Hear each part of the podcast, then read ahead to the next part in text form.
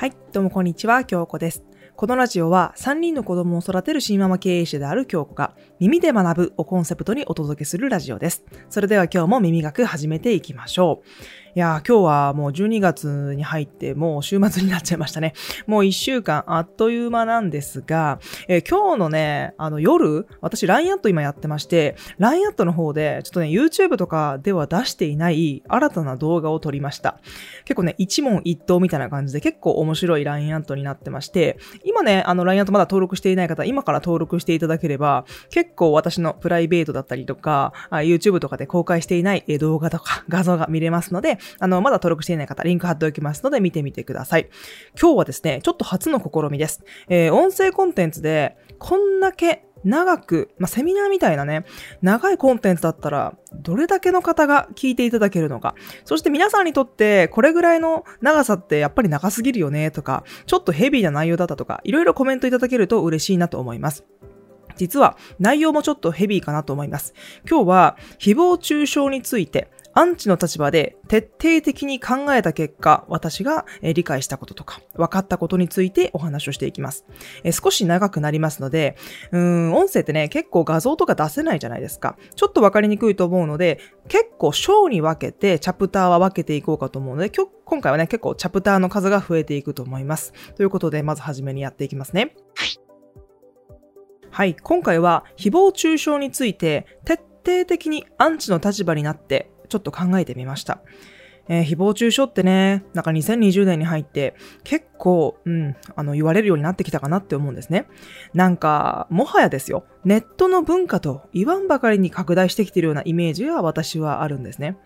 特に、例えば SNS、Twitter だったりとか2チャンネルもそうなんですけど、SNS って特定の人に向けたアンチ活動になんか精出す人っているんですよね。なんかそういうのを見ると、なんだかなっていう思う部分もあったりします。もちろんね、あの、私もネット上で誹謗中傷されたことはもちろんと言っていいほどあります。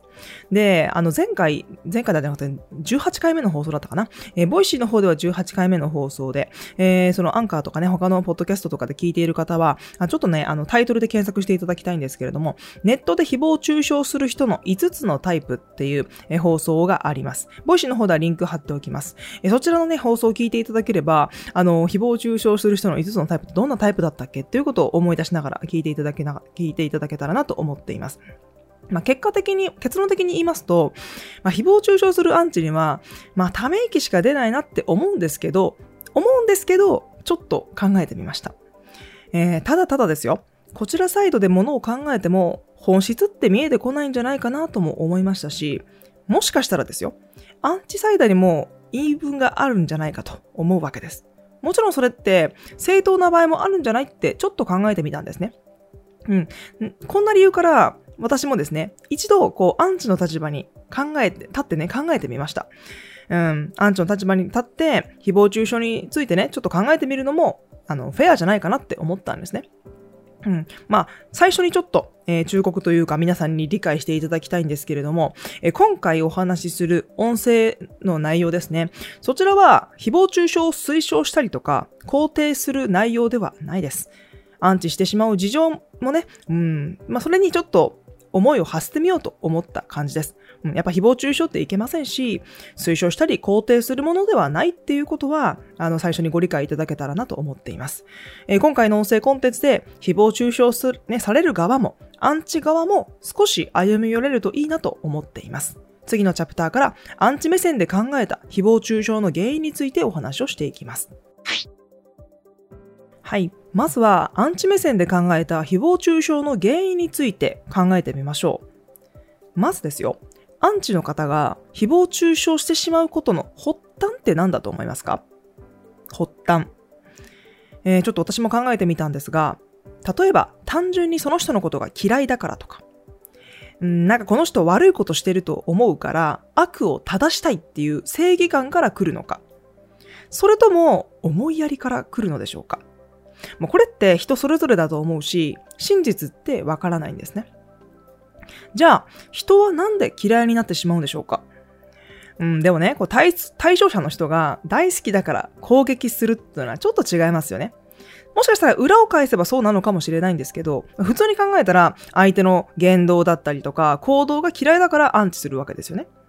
なんででしょうね？なんで嫌いになっちゃうんでしょう？でもほとんどの場合、誹謗中傷っていうのはネット上で起きます。となればですよ。もちろん双方は会ったことすらないことが多分多いんですよね。実際にですね、私の場合もですね、うん、私の場合も他の人もそうだと思うんですが、誹謗中傷するアンチアカウントの人と多分面識すらないことがほとんどだと思います。もちろん面識ある方もね、いるっていう方もあるかもしれないけど、ほとんどがそうなんじゃないかなって思うんですね。なんかね、こう、会ったこともない相手に、なんか増念を燃やすってね、どういう状況なのか、ちょっと私には理解できないんですけどね。私はね、あまり経験がないので、まあ、あくまでもね、こう、推測なんですけど、例えばどうでしょう。相手がこうキラキラしていてね、こう自分が虚しく感じてしまったり、悔しくなったり、なんか、こいつのことファンだったのに、うん、なんかね、こう関係がうまく築けなかったなとか、うん、第三者がね、こう悪評を言っていて、それをのを目にして自分も同調したとか、まあ、こんな感じなのかなって思うんですよね。何のきっかけで、こう、インターネット上にいる全く見ず知らずの相手に攻撃したくなるほどの嫌悪感を抱く。このような場合が私は多いんじゃないかなって思うんですね。なんか確かに逆の立場で考えてみたら少しわかるような気もします。じゃあ、誹謗中傷するアンチの背景ってどんな感じでしょうかね。まあ、考えていくと、まあ、匿名で悪口とか誹謗中傷する人も、実は苦しいんじゃないかなって思ったりもするんです。まあ、というのもですね、私が幼い頃から学生時代を共にしていた子がいたんです。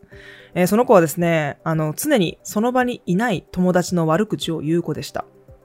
えー、仲間外れとか、うん、いじめのようなこともね、していた。この子の家庭って、実はね、非常に両親も厳格で、兄弟とも比較されてね、家庭にはこう、居場所がなかったんじゃないかなって私は後で知ったんです。もちろんそんなことするわけですからね、友達から距離も取られてましたし、悩みを打ち明ける相手もいなかったんじゃないかなって思います。うん、その時に気に入らない相手とか、腹の立つ相手に、こう、自分だとバレずにね、意見することができるツールがあったらどうでしょうかね。なんか鬱憤を晴らしたくなるかもしれませんよね。まあ、誹謗中傷とか悪口って、まあ、ストレス発散の効果があると思うし、それをすることによって、なんかこう、快楽物質ドーパミンみたいなものがこう分泌されると思うんですね。うん、なんかこう、依存症みたいに、そういう危険性もあると思います。依存症みたいに、ね、なってしまう危険性。でも、そういうのを誰にも言えないのって結構きついかなって思うんですね。なんか人の不幸は蜜の味っていう言葉あるじゃないですか。かそこで気持ちの埋め合わせをせざるを得ないのかなとも思ったりします。まあ、つまり、人の悪口とか皮肉とか批判が多い人って、なんかベースとしてね、自分の人生に満足していないっていうことなのかなと思ったりするんですね。まあ、逆に幸せいっぱいの人が他人の荒探しにね、時間を使ったり、ネガティブなことばっかり発言しているでしょうかどうです？してないですよね。でも、心がね、寂しくて不幸を感じていて誰にも言えずね、最悪な気分だったらどうでしょうかしかもそこに匿名で投稿できる SNS があったらどうでしょうなんかね、少しわかるかもしれないなとも思ったわけですよ。もちろん行為自体を肯定しているわけではないです。そういう事情もあるんだなって、そういうふうに思うわけです。なんかね、おそらく、うん、嫌な思いしてきたんじゃないかなとも思うし、まあね、人って自分の知っていることしかできないですし、こう与えられないじゃないですか。例えば、人格否定されるような言葉を、例えば言われたことがある人の場合、その時にすごく傷つくわけですよね。なんかどう傷ついて、どんなに嫌な気持ちがして悲しかったか知ってるんですね。これって誰かを傷つける際の武器になってしまうんです。どんな風に相手を攻撃すればいいか。それって、どんな風に攻撃されたら、どんな痛みがあるか知っている人だけなんですね。なんかその武器を使うか使わないかは別として、なんかこう自分がされたら一番傷つくであろうやり方で攻撃するんだと思います。次の章では、アンチが誹謗中傷して得たい未来についてお話をします。では、アンチの人が誹謗中傷して得たい未来って何でしょう？結果的に何を求めているかってことですよね。まあ、表面的にはですよ、相手を倒すこと、相手を苦しめること、相手をひれ伏せさせること。うん、こんな感じなのかなと思うんですね。でも本当に満たしたいのってそこじゃないと私は思うんですよね。まず、目的は承認と同調だと思うんですね。うん。なんかね、こんな欲求の深い深い潜在的な部分では、なんか認めてほしいっていうのがあるんじゃないかなと思うんですね。例えば、小学校とか中学校でちょっと素行の悪いね、あの生徒っていたじゃないですか。なんか周りでもいませんでしたかまあ、いわゆるこう不良とかって呼ばれたりしたと思うんですけど、もちろんね、その不良のね、子たちが行為している行為って、そういうこと自体別に褒められることではないですけど、あの子たちのなんか心の奥にあるもの、うん、実はね、周りに認めてほしいとか、もっと自分を見てほしいとか、そういう欲求だったりするのかなって自分は思うんですよね。うん、その不足感って、歪んだ自己主張を生み出すと思うし、まあ、結果的に間違った行動を取ってしまうんじゃないかなって思うんですね。だから、アンチの誹謗中傷も本質は同じなんじゃないかなと思うわけですよ。本当に自分の意見が間違っていない。うん、潰してやる。まあ、そういうふうに思ってて、相手とね、こう、討論するつもりがあるのであれば、なんかね、相手の例えば YouTube だったりとか、相手の土俵で討論すればいいじゃないですか。でもね、それじゃダメなんですよね。まあ、そこはバレたくないわけですよ。だからある意味、まあ、堂々とできないっていうことは、やってはいけないことだっていうふうに、アンチの人も認識していることだって言い換えられるかなって私は思うんですね。そしてですね、なんかこう、アンチの人ってアンチでこう固まるんですよね。あそうだよね、そうだよね、あいつ悪いことしてるよね、みたいな。あなんかこう自分の意見が間違っていないことを確かめ、確かめ合うんですよね。うん、そういうことを、なんかして、例えば匿名掲示板だったりとか、ツイッターだったら引用リツイートとかしてね、うん、そういうことをして、なんか挑発したり、上げ足を取ったりしてくるわけですよね。なんでそうするのか。まあ、やっぱりね、こう話は戻ってくるんですけど、見かけ上は、こう、論点について議論したいかのように見えるんですけど、多分そうじゃないのかなと思うんですね。誰かの見ているところで、誰かに見えるようにそう主張するのはやっぱり認めてほしいからなんじゃないかなって思うんですね。まあ、よく考えてみると、なんかね、こう、アンチをしている人のウォッチしている相手いるじゃないですか。ネガティブな部分だけを、まあ、時にはですね、ポジティブな部分でさえネガティブに変えて言うんですけど、まあ、常日頃からチェックしていると思うんですね。で、有名になればなるほどアンチがたくさんいるものだと思います。で、有名な人の情報発信は、発信量ってすごく多いんですね。非常に多いと思います。で、その中から、いつもですよ。叩けるとこはないかなこいつ墓穴掘ってないかなってね、スマホを片手にこう握りしめてね、過ごしている姿をちょっと想像してみてください。まあ、こんなこと言うと上から目線だと私も非難されるかもしれないんですけど、まあ、本当にかわいそうだなって思ってしまうんですよ。結局は、叩いている相手がどうなれば100点満点なのか。そこもちょっと考えてみたんですよ。完全降伏してね、涙を流しながら公の場で謝罪すればいいのか相手が不幸になって何もかもうまくいかなくなれば満足なんでしょうかネットの世界から姿を消して過去の人にされたいのかもしですよ、本当にそうなったとしても問題は解決しないかなって私は思うんですね。叩く相手がいなくなれば必ずね、次の標的を探すと思います。対象の相手がいなくなれば仲間との同調って生まれなくなるし、承認欲求は満たされなくなりますよね。その満たされない不安を解消するために、見つけてしまった誹謗中傷っていう行為を止めるのは、なかなか難しいんじゃないかなと思いますね。だってね、手元にはすぐスマホがありますし、スマホの中には匿名で繋がれるようなね、こう様々なツールがありますからね。次に、アンチはアンチを呼ぶっていうお話をします。まあ、類は友を呼ぶっていう言葉があると思うんですけど、本当にその通りで、まあ、インターネットの世界で情報が溢れています。一体何を信じていいかわからない。まあ、そういう気持ちも私も理解できるんですよね。まあ、そしてネガティブな情報って、ポジティブな情報のおよそ2倍の広がりを持つと言われています。まあ、これをねグ、グッドマンの第二法則とも言われたりしますよね。確かにポジティブなことって、能動的な理由があんまりないんで、自発的に口にすることって少ないかもしれないですよね。でもね、ネガティブなことって違うんですよね。能動的な目的がかなりあるんですよ。うん、こう相手を傷つけたいとか、相手を服従させたいとか、もいろいろあるんですよね。まあ、こんなことから自発的に口にすることってかなり多くなるわけですよ。うん、それをね、そこで、こう、全く何とも思っていない第三者がそれを見たらどう思うと思います？えー、この人こんなことしてるの？うわ、最悪とかね。この人嫌われてるな距離置こうとかね。まあ、ここういうことって結構ありません？自分はね、特に実害も受けていないのに、被害者になったような気分になったり、うん、一度会ったことは、一度も会ったことないんだけど、悪い奴に違いないと決めつけたりね。こんな風に思うんじゃないかなって思うんですよね。まあ、確かに、たくさんの人に好かれている人の方が魅力的に映るのは理解できます。私もそれはわかります。ですが、みんなに嫌われている人が自分も嫌いかどうかってわからないと思うんですね。まあ、正しくは会ってみないとわからなくないですか？わかんないですよね。うん、悪い情報に影響されて鵜呑みにするのはいかがなものかと思うんですよね。それもちろんいい情報もそうです。私も中学校とか高校の時よくありました。うん、他の子がね、ねえねえ、あの子って、B 子ちゃんって、いろいろあって、本当に最悪なやつなんだよねってこう私に言ってくるわけですね。で私も、へえ、そうなんだって言うんです。で、A, A 子ちゃんが、B 子ちゃん、こんな悪いこともしてるから一緒に無視しようって言ってくるんですよ。で、私はそれを聞いて、え、なんで？って。私別にその子に悪いことさ、嫌なことされてないんだけどって。でもね、ここで、えー、何それ最悪じゃんもう友達辞めるわってね、なる子もいたんですよね。でもそれってすげえ微妙ですよね。だって実害が私にないんですもん。だから自分の軸って何かって考えなければいけなくて、え自分の目で見たこと、自分の耳で聞いたこと、自分の心で感じたこと。で、第三者からの情報に流されて影響されてしまうのは、その人もまた同じ属性だと思うんですよね。だか似た属性のものは、人であれ、物であれ、集まる傾向があると私は思っていて、アンチはアンチを呼んで、どんどん増幅していくんじゃないかなって思います。次に、批判意見は必要じゃないっていう意見についてお話ししますね。確かにそうは言っても、何もかもね、容認するっていうのも違うと思うんですね。まあ、時には批判的な意見も必要じゃないっていうのも、これもよく私はわかります。多分アンチ側って誹謗中傷している意識ないんですね。相手の間違いを指摘して、批判意見を言っているだけだと思っていると思います。なんかこう、いじめっ子にいじめの意識がないっていうのとちょっと似てるかもしれないですね。結構似てると思います。アンチの人は、アンチの人の正義のもとで動いているし、叩かれる方も、叩かれる方の正義のもと動いてるんですよ。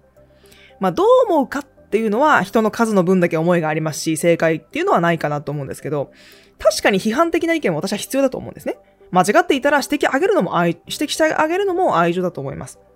なぜならですよ。それは批判される側にもメリットがあるからですよね。批判される側が、それを受け取れる器がある場合に、成長につながる可能性すらありますからね。でもこの場合、批判意見とか指摘って、公の場所で行う必要ってありますか？ないですよね。うん。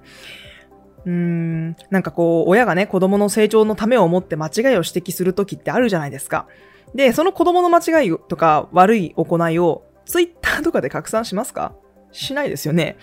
だってそれって愛情じゃないからって分かってるからです。本人にじっくり言って聞かせるはずですよね。もし兄弟がいるのであれば、他の兄弟さえも私は別室に移動させて、本人の耳だけに届くように注意するんですね。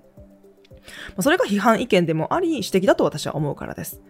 まあ、ただし、やっぱり先ほど言ったように、ネット上でアンチ活動する人の目的というのは、批判される人の前途を願ってっていったものではないと思うんですね。相手のためっていうよりは、自分の満たされない気持ちを埋めるための行動なんですよね、多分。うん、誰にも見られないところで直接やり取りするなんてことは多分意味がないんですよね。見てくれている第三者がいる場所でなくては意味がないんですよ。だから匿名性の高い SNS が荒れるんですよね。まあ、つまり、不特定多数の目に見えるところで発信される批判意見とか指摘っていうのは、うん、大小はあると思うんですけど、少なからず自分のためにやっていることなんだと思います。次の章では、議論しても噛み合うことのない両者についてお話をします。はい。はいこの章では、議論しても噛み合うことのない両者についてお話をします。えー、アンチとして誹謗中傷する側と、その的になって叩かれる側で折り合いをつけることはできるでしょうか？まあこれはね、結論和解することは私は難しいと思っています。まあ、先ほどもお話ししたように誹謗中傷する側にも多分何らかの事情があるんですね。満たされない気持ちを埋めるためにやってしまっている場合もあると思います。うん、根本を解決しないと多分誹謗中傷をね、自体をなくすことってできないと思うんですね。まあそれに、あの、する側とされる側では多分考え方が180度違うんです。えー、ただね、どちらの意見も間違いではないとは思うんですね。まあ、本人がそう思っているのであれば、それが真実かなとも思いますね。まあ何度もね、あの言ってるかと思うんですけど、問題なのはそれをアウトプットすることでしか埋められない心の闇だと思っているんですね。一方は他方を間違っていると非難しますし、逆も同じように反論する。本当はね、正解なんて人の数だけあるじゃないですか。何者でもない一個人が公の場で誰かをジャッジするなんて、なんだかおかしいなと。なんだか変だなと私は思うんですよ。大人になるっていうことはどういうことだと皆さん思いますか？え、私はですね、大人になるっていうことは、自分とは違った性質のものを受け、受け、自分とは違った性質のものを受け入れていく過程のことだと思うんですね。噛んじゃいましたね。えー、みんなね、自分と違いますし、すべて正解だと思うんですね。やっぱり、えー、誹謗中傷するアンチの側の人間も、もちろん叩かれる側の人間も、失敗とか過ちを犯したことがないなんて人、いないはずなんですよ。人は許されるべきだし、許すべきだと私はそう思うんですよ。もし、うん、誰かにジャッジされるのであればですよ。もし本当に悪いことをしてしまったのであれば、叱るべき場所で叱るべきルールにと、ね、それに乗っ取って、うん、自分が黙っていてもですよ、裁かれると思うんですね。それは、一般人である私たちの仕事ではないと思うんです。問題なのは、その自分の正義を相手に押し付ける行為だし、それは結果として相手を傷つけてしまうんじゃないかなって思います。まあ、誹謗中傷とね、自分の正義感をこう相手に押し付ける行為って、まあ、微妙なニュアンスの違いはあれど、結局は同じなのかなと思いますね。なんか事実無根の罵倒なのかとか、相手の間違いを正すためっていう、こう、大義名分のために行う正義感の押し付けなのか。まあ、これはですね、ま、表現の違いっていうだけかもしれないんですけど、やっぱり本質は第三者を公の場で傷つける行為と多分同じだと思うんですね。まあ、どっちがいいとか悪いとかそういうのではなくて、この両者が自分の主張に疑いを持たない限り交わることはないんじゃないかなって思います。なんかこう、どちらかがね、完全敗北するまで争いって絶えないんじゃないかなって思いますよね。じゃあ次のチョプターでは、誹謗中傷する側、される側にとって最適解はどこなのかっていうお話をします。はい、このチャプターでは、誹謗中傷する側、される側にとっての最適解はどこなのかということですね。えー、和解できない、交わらない、この両者はどうするべきだと思いますか？私の意見としては、別々の世界に住むで、住むべきだと思うんですね。なんか誹謗中傷する人の背景を汲み取ってね、かわいそうだからってね、こうサンドバッグになるのも違うと思うし、批判的な意見は一切言わずに自分の過ちに気づけっていうのも無理があると思うんですね。うん。まあ、ここまでお話ししてきてこういうのもなんなんですけど、何もできることなんてないんですね。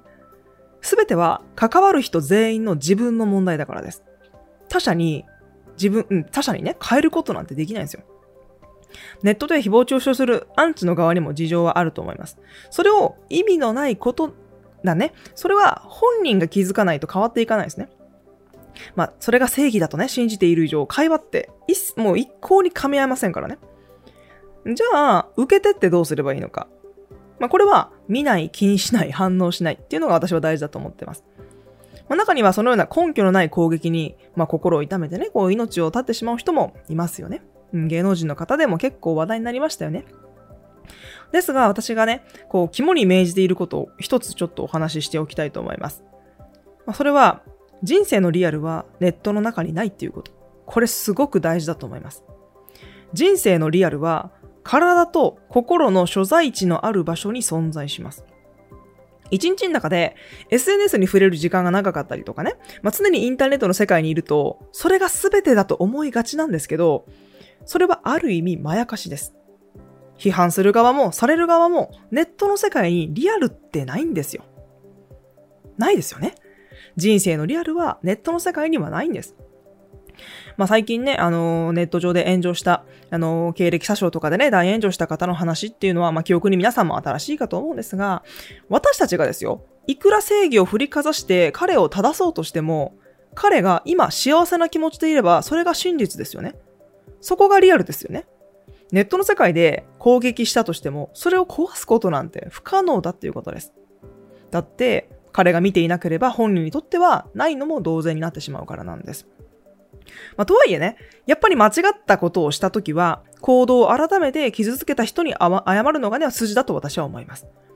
まあ、ネットの世界といえどもですね、責任を取ることも大事だと思うからですね。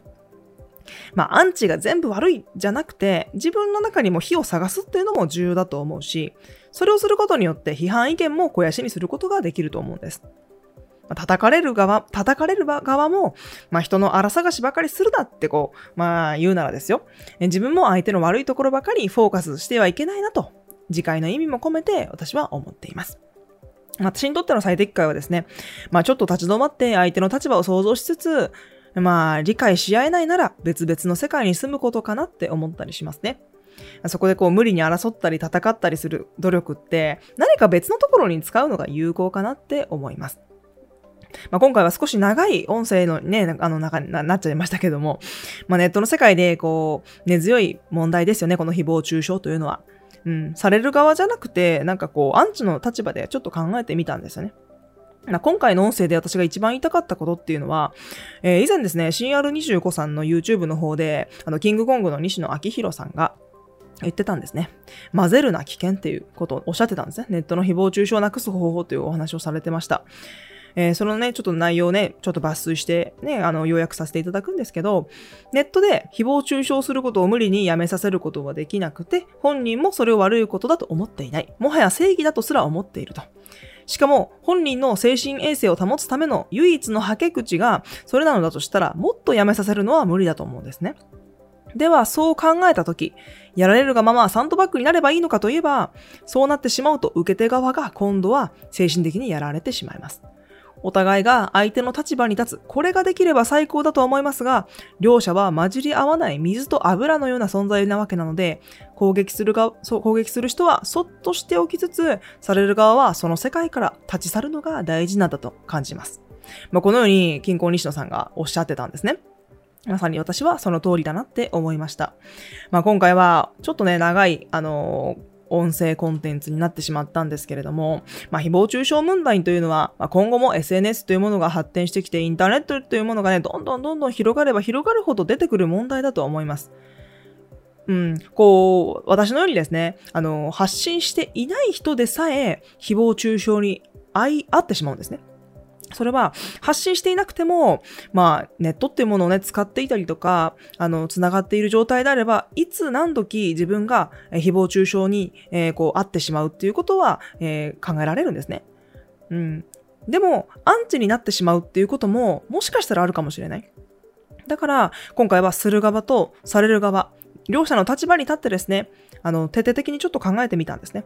えー、アンチをしてしまう人の心理にも、そうせざるを得ない状況とか、心理っていうのがあるかもしれない。まあ、そういうことをちょっと考えてみたんですね。えー、この音声をね、話す前にもお話ししたんですけど、あの、本当に、この誹謗中傷を推奨したりとか、肯定するお話ではないです。うん。もちろん、そのアンチをしてしまう人の立場に立ったら、どういう考え方なのかなっていうお話だったんですね。はい。でも結論を言ってしまえば、まあ別々の世界で住むのが一番かなって思ったりもします。まあ今後ですね、誹謗中傷問題っていうのは、まあ今後もあの問題視されていく問題じゃないかなとは思いますね。まあ今回ちょっと長くなっちゃいましたし、ちょっとヘビーな内容だったので、硬い喋り方になってしまったかもしれないんですが、えー、私が今感じていることをちょっと分析した、えー、お話をね、させていただきました。ちょっとヘビーな内容だったので、皆さんいかがでしたでしょうか？また、いいねボタンだったりとか、えー、コメントにですね、どうどんな風に感じたということね、あの、いただけると嬉しいなと思います。それではまた次のラジオでお会いしましょう。京子でした。